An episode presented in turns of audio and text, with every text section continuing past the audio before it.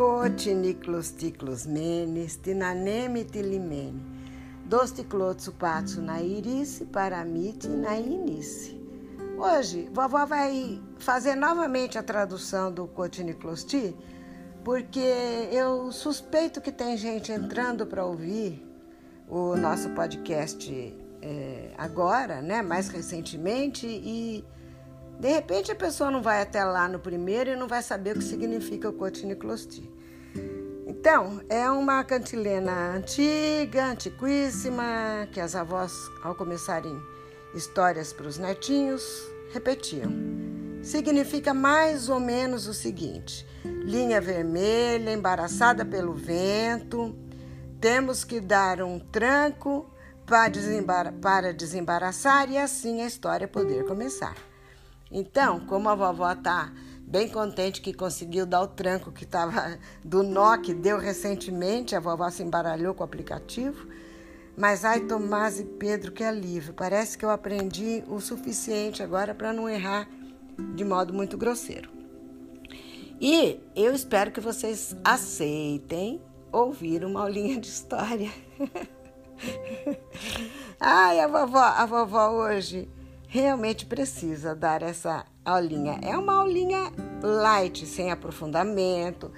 Vou fazer de um jeito que vocês, na idade de vocês, vão gostar de ouvir, porque senão a gente vai ouvindo a história da família com relatos de situações que a gente pensa que está entendendo, mas depois a gente entende melhor quando alguém explica algumas outras coisas é, do contexto daquele momento, daquela situação para a gente. Por isso que eu gosto de dar de vez em quando uma aulinha de história, porque nós estávamos falando da atuação política do papu de vocês, né, do bisavô de vocês. Que na década de 50 ele foi vereador, que ele tinha uma posição política, que ele é, era do PSP, um partido progressista, um partido de gente que acreditava em Deus, que queria o justo, o bom. Não era nada, não tinha nada a ver com comunismo. E, e, como a gente fala essas palavras aqui de vez em quando, comunista, Partido Comunista, Luiz Carlos Prestes, tem coisa que eu acho que precisa parar um pouquinho e, de acordo com a idade de vocês, fazer vocês entenderem que história é essa da qual chegaram a, a acusar o, o, o, tio Nicolau de plantar as, as, primeiras estacas do Partido Comunista, quando ele permitiu que Luiz Carlos Prestes se reunisse num galpão dele, e acusar o vovô de comunista porque ele era pela paz, e aí fica um pouco no ar isso, né? Fica um pouco caótico, agora que vocês já sabem que caos e aieira pode significar uma certa confusão, a vovó vai tentar explicar um pouquinho para vocês. Vamos ver se vocês vão aprender é, com prazer, tá? É, lembra que a vovó falou, uma outra aula que a vovó deu, assim, dessas aulinhas light sobre a Segunda Guerra Mundial, né, que acabou em 1945, foi um período de muita dor, já contamos, já falei eu, falei, falou o Papu, isso vocês já sabem. Só que depois que a guerra acabou,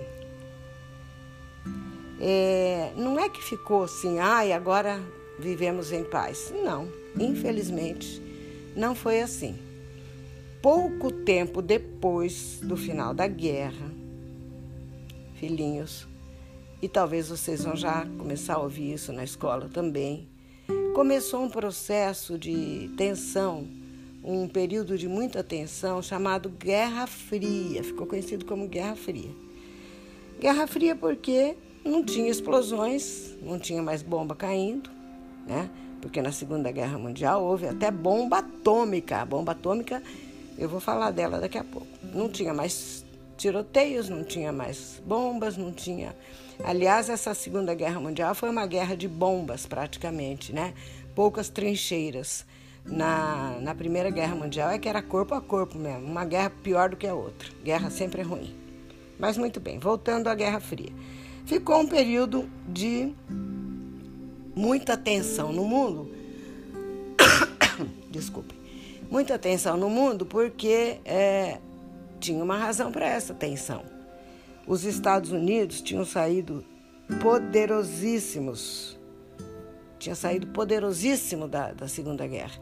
Ele entrou no final, soltou as bombas em Hiroshima e Nagasaki, que ele tinha uma indústria armamentista muito desenvolvida, porque no, no final, só que eu digo porque o começo da guerra era apenas um, um grupo chamado de aliados, que era Inglaterra, França e Rússia, contra o outro grupo que se chamava Eixo, que era Alemanha e Japão. E os Estados Unidos, a América, tinham sido poupados desde 39 até quase o finalzinho da guerra, eles tinham sido poupados. Entraram no final, os Estados Unidos entrou no final na Segunda Guerra, para soltar aquelas bombas e sair é, vitorioso da guerra, assim, ao lado dos vitoriosos. Mas quem venceu mesmo, mesmo, mesmo, a, os alemães enfraqueceu suficientemente para depois eles não terem mais gás, foram os russos em Stalingrado. Tá? Isso foi em 1942. Mas a vovó vai explicar tudo direitinho para vocês. Quando essas bombas foram soltas, a gente precisa lembrar que foi um recurso, sabe? Que depois morreu gente pra caramba, a cidade inteira destruída. Nagasaki, Hiroshima, bomba nuclear, bomba atômica, nunca tinha sido é, foi uma novidade que apareceu na. Foi desenvolvida por um casal de, de alemães, a pedido dos Estados Unidos, e cientistas. E claro que secretamente, quando eles tiveram a bomba pronta, eles soltaram para. Ah, seguindo o seguinte raciocínio: é melhor matar um monte de gente de uma vez, num momento só, do que essa guerra se prolongar por muitos e muitos e muitos anos e vai morrer muito, muito mais gente. As estratégias e os raciocínios em tempo de guerra são. eles procuram o melhor do pior, né? Qual que é o melhor do pior? Não existe. O que é bom mesmo é paz, queridos, paz. E vocês vão ter que aprender, essa geração vai ter que aprender a construir paz, sabe? Muito bem, vovó continua. É, como eu dizia, a Alemanha já estava enfraquecida, a Alemanha já estava enfraquecida desde a derrota em Stalingrado, no começo da década de 42, no, começo, no ano de 42. E aí foi ainda aquela resistência, os japoneses fortes e atacando, até que os próprios japoneses atacaram um Pearl Harbor, que chama um ponto no Pacífico muito dos Estados Unidos, e aí eles entraram na guerra também e fizeram a aquilo que é o golpe de misericórdia, né? Soltaram as bombas em Hiroshima e Nagasaki e acabaram com a guerra. Muito bem, acabaram com a guerra, como eu disse há pouco. Acabaram com a possibilidade de confronto. Tanto que o Japão teve que assinar um, uma rendição de tal forma que ele se comprometia a não ter nunca mais exército. Nunca mais. Bem, não vou entrar nos detalhes. Vamos continuar. Quer dizer que os Estados Unidos aí era forte? Poderoso? Sim forte e poderoso. Mas ele era todo poderoso? Não, ele não era todo poderoso porque ele tinha uma contrapartida. Tinha a União Soviética, a gente está falando Rússia, mas na verdade era um bloco chamado República das é, é, União das Repúblicas Socialistas Soviéticas. Então, vovó vai dar uma parada aqui. Eu vou continuar já, mas eu vou chamar atenção para o seguinte. E por que que vocês podem me perguntar? E por que que o país precisava ser mais forte do que todos? Ele não podia ser forte e a Rússia também e a República Soviética também? Pois bem, os países, e isso já interessa a vocês, porque até hoje nós estamos em Guerra Fria, vocês vão perceber aos poucos. Os países, é, principalmente os países do campo ocidental, do bloco ocidental. Eles se organizaram, OTAN e é, grupos de, de apoio mútuo, fizeram bastante associações entre si para manter possibilidade de domínio de pontos estratégicos no mundo de venda de matéria-prima. O que, que é venda de matéria-prima e ponto estratégico de matéria-prima. Nos lugares onde tem petróleo, nos lugares onde tem minérios que eles precisam para a sua indústria armamentista, para a sua indústria de modo geral. E falando de indústria armamentista, lembrar que a indústria armamentista de, dos Estados Unidos fornecia. Estados Unidos ganhou com a guerra e, e com a paz porque ele, durante a guerra, ele vendia armas para os é, para os ingleses, para os alemães, para todo mundo que estava brigando lá, tanto para um bloco quanto para o outro, ele vendia armas. Ele era fornecedor de armas. Um país que produz armas, tem indústria armamentista. Os países que estão lá na Europa em guerra querem comprar e ele vende. Ele estava vendendo e estava ganhando. Portanto, quando acabou a guerra, ele tinha acumulado muito dinheiro, né? E ajudou o bloco dos aliados a sair vitorioso. Só que daí tinha aquela disputa por zonas estratégicas. A União Soviética, eu então vou ter que falar um pouquinho dela aqui também para vocês, disputava com o Ocidente, liderado pelos Estados Unidos, pontos de venda de, de, de petróleo, de assim, é, que, fornecedores, tá? Quando fala disputa de mercado, quer dizer para quem que está o mercado de petróleo, para quem que está a área produtora de petróleo, para quem que está a área produtora de minérios importantes para as indústrias que floresciam na época, vão vender, né? Essa era a disputa. Não é uma coisa tão simples a gente pensar é, em... Ah, então por que, que não vende para todo mundo? Tem toda uma um cenário de, de política, de posições, de, de, de acordos comerciais e isso com o tempo vocês vão entender. A vovó também não sabe exatamente como tudo isso funciona a ponto de precisar um brigar com o outro, fazer guerra com o outro para ter domínio da, da zona produtora, né, da região produtora. Então vamos fazer uma pausa aqui e, e eu vou agora explicar para você por que, que o que, que, que a Rússia assustava tanto, o que, que tinha acontecido lá na Rússia para assustar tanto. Os russos, os gregos têm uma certa identificação com os russos porque eles são fruto também do Império Bizantino, tem formação parecida com a dos gregos, religião idêntica, ortodoxa, sabe? A língua é diferente, o alfabeto, por mais que pareça igual, não é igual, o alfabeto russo é um, o grego é outro. E mas o, os gregos têm uma certa afinidade com os russos. E é, também por isso acho que a gente sempre gostou assim bastante do, dos russos, né? Mas aqui isso é um, só um, uma parte. Os russos até 1917 viviam uma autocracia. O que, que é autocracia? A vovó vai lembrar do grego novamente. Auto em grego quer dizer si mesmo. Na verdade, eu faço uma associação de auto com aftos. Aftos quer dizer este, né? Aftos ou anthropos, este homem. Aftos quer dizer este, é uma espécie de, é, vamos dizer, é um sujeito.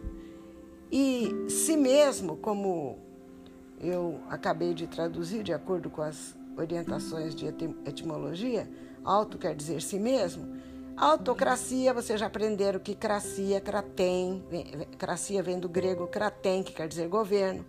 Então, se democracia é governo do povo, autocracia é governo de um só, desse sujeito único que se coloca no poder e manda e desmanda. E quem era esse autocrata na Rússia até 1917? Era um sistema chamado de uma monarquia czarista. E o o último herdeiro que, que sobrou ali na história para a gente contar para vocês foi o Nicolau II. Ele era autocrata. A, a lei, a palavra dele era lei. Não, ele teve até uma, fez até uma tentativa quando viu que o povo estava se rebelando com o excesso de poder dele, que oprimia todo o povo, a maioria da população russa. Em 1917 era, era rural, eram servidores do campo, trabalhadores do campo, e tinham que pagar pesados impostos, aquelas coisas que sempre acontecem, né? Sempre acontece nos grandes impérios. Era o Império Russo, o, monarca é, Nicolau II tentou fazer uma reforma, parece que em 1905, dar uma constituição mas o povo já estava inflamado demais, não, não gostou da, da, ideia, não achou suficiente. Foram surgindo líderes. Aliás, deixa eu fazer uma, contar uma coisa engraçada para vocês. Nicolau também é uma palavra que vem do grego, quer dizer vitória do povo, ou vitória com o povo, alguma coisa assim. E um dia, pessoalmente, eu conto uma, uma historinha que, que circula na família sobre a palavra Nicolau. Aliás, parece que Zarvos quer dizer esquerda, né? Também não tenho certeza, mas qualquer dia a vovó conta para vocês essa historinha que circula. Vamos voltar ao Nicolau II. Nicolau II, em 1917, percebeu que a revolta popular era muito grande, estava muito, ele não conseguia conter, sabe? E, e tinha um, um líder muito forte, um líder muito carismático, né? Um líder que realmente tinha poder de, de conduzir o povo. E ele, o nome dele era Lenin, ou Lenine. E ele pregava algumas coisas. Ele tinha conhecimento de um filósofo chamado Karl Marx, que divulgava algumas ideias que ele achava que podiam ser muito boas para implantar na, União, no, na Rússia. E ele sintetizava o pensamento dele, em 1917, com uma frase: A terra tem que ser dos camponeses. A fábrica tem que ser dos operários. E a paz tem que ser uma conquista dos povos. É uma realidade para os pobres. Isso eu estou falando com as minhas palavras, mas a frase dele, entre aspas, que eu vou ler agora para vocês aqui, que eu marquei exatamente como ele falou, para não ficar só na minha interpretação, a frase de Lenin era assim: a terra aos camponeses, a fábrica aos operários e a paz aos povos. Vocês estão começando a entender por que, que a vovó está falando essa frase do Lenin agora? Que ele em 1917, e estou voltando bastante, hein? Só para mostrar para vocês como que a Rússia ficou na Segunda Guerra Mundial. Vocês têm que fazer o caminho da história. E, e a, a pregar a paz era uma coisa que, né? Lá no futuro foi ter algumas consequências, das quais o papo de vocês até participou. Mas vamos voltar para 1917. Quando Lenin morreu em 1924, a disputa de, de quem ia comandar essa, essa, esse partido, já tinha se formado um partido, era o Partido Comunista Russo, tinha dois, é, dois militantes de posições assim bem destacadas e, e muito, muito importantes, que eram o Trotsky e o Stalin e acabou sendo que o, o, verdadeiro sucessor, aquele que foi admitido pelo partido como sucessor de Lenin, foi o Stalin. Cá entre nós, ele, nasceu, é, ele assumiu o poder em 1924, no mesmo ano que a minha mãe estava nascendo. Vão guardando as devidas proporções das coisas que eu estou contando. Eu abri um, fiz um, um parênteses aqui. Nós já estávamos falando do Papu em 1962, que estava viajando para a Grécia, mas é, falamos da vida política dele, que ele estava sendo perseguido, considerado comunista. Então, tem que explicar, tem que dar uns, uns é, parâmetros para vocês, tá? Muito bem. É, aí, e, e, o meu pai, na época que ele pensava em, em, que ele seguia a carreira política, ele, quando ele falava com a gente também, quando a gente era jovem, ele falava que ele admirava Stalin. Assim como ele admirava Luiz Carlos Prestes, sem ser comunista. Não precisava ser comunista para admirar um líder que fez um planejamento, fortaleceu a, a União Soviética, tirou ela daquela situação de feudalismo praticamente, botou ela num grau de equiparação é, de, de, poder com os Estados Unidos, né? Já assustava como já era considerado um, um, um peso na balança que os Estados Unidos queriam que pendesse sempre a seu favor. Então, é, conforme o Stalin foi levando adiante o seu planejamento para fortalecer a União Soviética e foi conseguindo, durante a, a guerra em 45, é, quando acabou a guerra em 45, vocês viram que a vovó falou que já existia uma cidade chamada Stalingrado, né?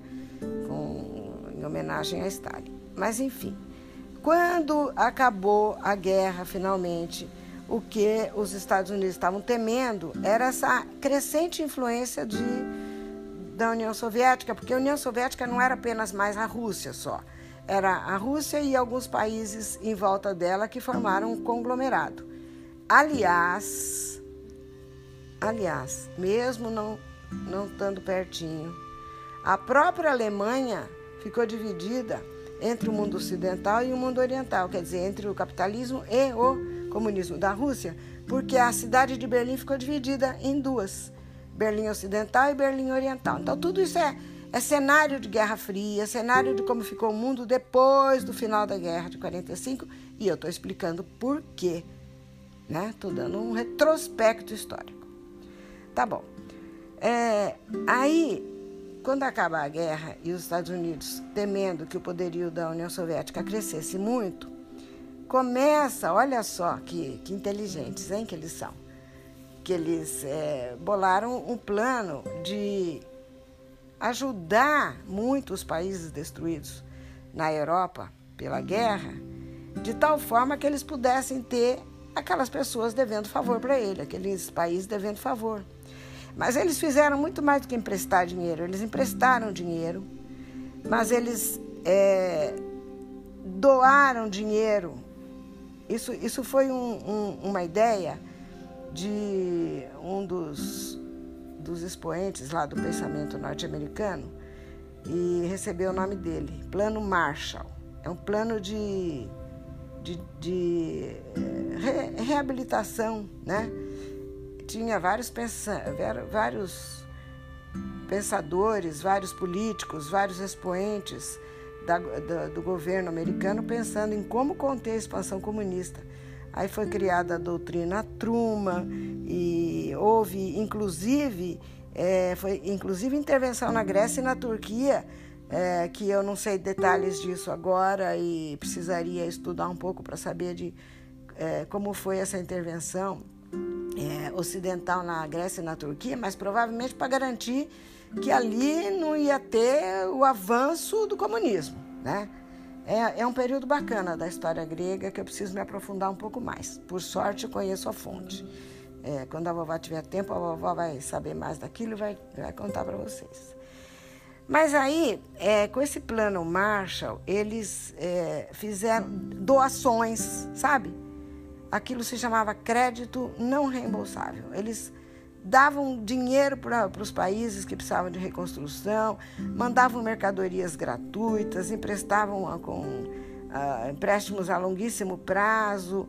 Tudo isso eram coisas essenciais ao sistema estratégico de defesa que eles tinham montado.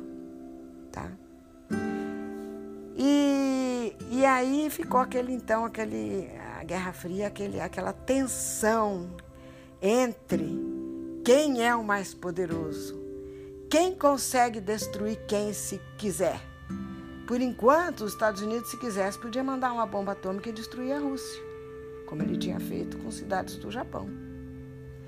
E, e, ele foi ficando cada vez mais angustiado com esse crescimento do comunismo, porque em 1949 a China também virou comunista. o placar tava, o placar desse, desse futebol estava bastante apertado na década de 50, que é o que o seu avô já estava militando como um vereadorzinho do. Vereadorzinho que eu digo no diminutivo, porque era do município, não era um, um grande expoente político no, no, no Brasil, nem muito menos no mundo. Era um vereador no município. Mas, olha, os, os Estados Unidos tinham olhos e ouvidos nessa época no mundo inteirinho. Eles montaram um sistema de espionagem, teve um, um eles tiveram um, um, um, sistema de monitoramento das, das tendências políticas chamado macartismo. Esse macartismo, aliás, Macart é, ó, deixa eu falar. Para um pouquinho aqui a compreensão da aula de história. Vovó vai falar como é que escreve Macart. M-C C-A-R-T-H-Y. McCarthy. Gente, esse McCarthy não tem nada a ver com, com cantor de, de funk que hoje tem os mestres de cerimônia que se chamam MC, isso, aquilo, aquilo, é mestre de cerimônias. Esse Mac, McCarthy, que nem do McDonald's, é o M grande e o C pequenininho, é uma, é uma palavra, é um, uma é uma palavra de origem celta, lá dos lados da Inglaterra, algumas regiões da Inglaterra, talvez Irlanda, não sei bem. Celta, onde viveram os celtas. Eles usavam esse Mac para dizer que era filho de. Por exemplo, MacArthur era filho de Arthur. McDonald's é filho de Donald. Entendeu? É, é que nem Anderson. Nos Estados Unidos, Anderson é filho de Ander. E assim por diante, né? Bom, Fecha parênteses, só para vocês não confundirem o McCarthy com o MC, é, outros vários MCs que circulam hoje em dia nas esferas é, musicais né? e de mídia. Muito bem. McCarthy estava apavorado com o avanço do, do, comunismo e ele então fez uma caça, caça às bruxas. Aqui que entra a nossa história. Caça às bruxas quer dizer perseguir nos Estados Unidos, em qualquer parte do mundo, quem fosse comunista. E divulgar tudo que pudesse. Naquele tempo não existia a palavra fake news, mas existia uma disseminação de, de ideias que aterrorizavam as pessoas, que falavam que os comunistas faziam isso e aquilo com criancinhas, que isso, que aquilo, que aquilo outro. Tinha um monte de história que a vovó não vai entrar aqui agora, mas eles punham e perseguiam quem tinha qualquer ligação, qualquer tendência, qualquer suspeita. Tanto que os próprios criadores da bomba atômica nos Estados Unidos, aquele casal alemão que eu falei, eles foram vítimas do macartismo. Eu não, não me lembro bem como, se foram eh, condenados à morte, acho que foram condenados à morte. Mas isso a gente precisa ver. Vocês também podem sair pesquisando aí, porque isso não é difícil de encontrar. O que, que aconteceu com o casal que criou a bomba atômica, que inventou a bomba atômica. E falando de bomba atômica, o macartismo eh, se assustou ainda mais em 1951, quando a União Soviética criou a sua própria bomba atômica. Conseguiu. Vixe, daí que eles ficaram. Agora, agora o mundo está. E quem, e, quem, e quem treme somos nós, né? Os que estão na periferia desse, desse embate, desse sistema de, de competição no mundo por poder, vejam aí, a ganância, o poder, enfim, uma porção de coisas que é para vocês irem refletindo e pensando. Aí os Estados Unidos começou a disparou, aí que ele botou uma política de terror, ou, ou uma política de perseguição a todos os intelectuais de esquerda nos Estados Unidos. Mais de 6 milhões de norte-americanos foram condenados, eh, ficaram em prisões, é, os intelectuais, os, os, dirigentes sindicais, todas as pessoas que falavam qualquer coisa, bastava falar em favor dos trabalhadores e a favor da paz para ser considerado comunista. Entendeu? Por isso que no final da década de 50, quando o papu de vocês teve que ir lá numa cadeia em Lins para é, tentar é, intervir, e ajudar o Píndaro. Lembra daquele grego que foi preso porque estava distribuindo uns folhetos que falava alguma coisa que, enfim, ligada ao comunismo? É, pois é, a vigilância dos, dos americanos e, e das espionagens deles era tamanha que eles tinham tentáculos até em Lins. Até em Lins eles ficavam sabendo quem que estava falando a favor do comunismo e perseguiam e davam um jeito de fazer as conexões necessárias com o poder é, de polícia aqui no Brasil para poder monitorar e impedir o avanço do comunismo. Tá? Isso foi essa vigilância, essa tensão, esse terrorismo, essa ideia de que os comunistas precisavam ser eliminados no Brasil foi até 1964. Isso é um outro capítulo, nós vamos fazer outro dia falar disso. O que interessa agora é que o papo de vocês e nós que já estávamos adolescentes na década de 60, então 59, 60, 61, tudo isso é o clima do, da Guerra Fria e do macartismo, né? E 59, 60, 61, 62. 73, 64. Eu estava nessa época, gente, eu, eu, tinha 12, 13, 14. Em 61 eu, eu tinha 15 anos. Baile de debutante significa botar um vestido branco lindo, maravilhoso de princesa e num baile maravilhoso no clube mais chique da cidade, dançar uma valsa com o pai, depois dançar uma valsa com o namoradinho, que vovó já tinha um naquela época, em 1961, dançou com ele, e 15 aninhos, e sonho de princesa, e etc. Mas o mundo estava desse jeito que vocês estão vendo e o papo de vocês estava sendo monitorado. E foi piorando de tal forma que em 1964 tinha investigadores parados na esquina da nossa casa, eu lembro disso, olhando e controlando todos os movimentos. Entra, sai, quem vai, quem vem e tal e tal e tal, tá? Então, isso já faz parte de um outro momento histórico muito importante que em algum momento vovó vai obrigar vocês a ouvirem aula de história. Eu acho que eu estou com saudade da aula, mas agora é, eu vou me permitir de dar aulinha só particular para vocês. Quando acabar a voz dos avós, a vovó cria a voz da velha mestra, que tal?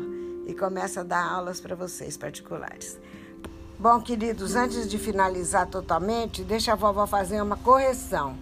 Não é bem uma correção, é uma errata aqui. É, esqueci na hora que eu falei quais eram os grupos oponentes da Segunda Guerra Mundial. Eu falei dos aliados, quando falei do eixo, falei Japão e Alemanha, esqueci de pôr a Itália. A Itália também fez, também fez parte do eixo. E naquele momento era a Itália fascista, a Alemanha nazista e o Japão. E como são palavras e conceitos e ideologias que vocês ainda não conhecem, no, no outro momento a vovó explica melhor o que é isso. Por agora chega, já tem bastante informação por hoje e vocês é, vão ficar com uma vontade, um gostinho de quero mais, tá bom? Então por agora acabou a história, viva a vitória, quem quiser que conte outra.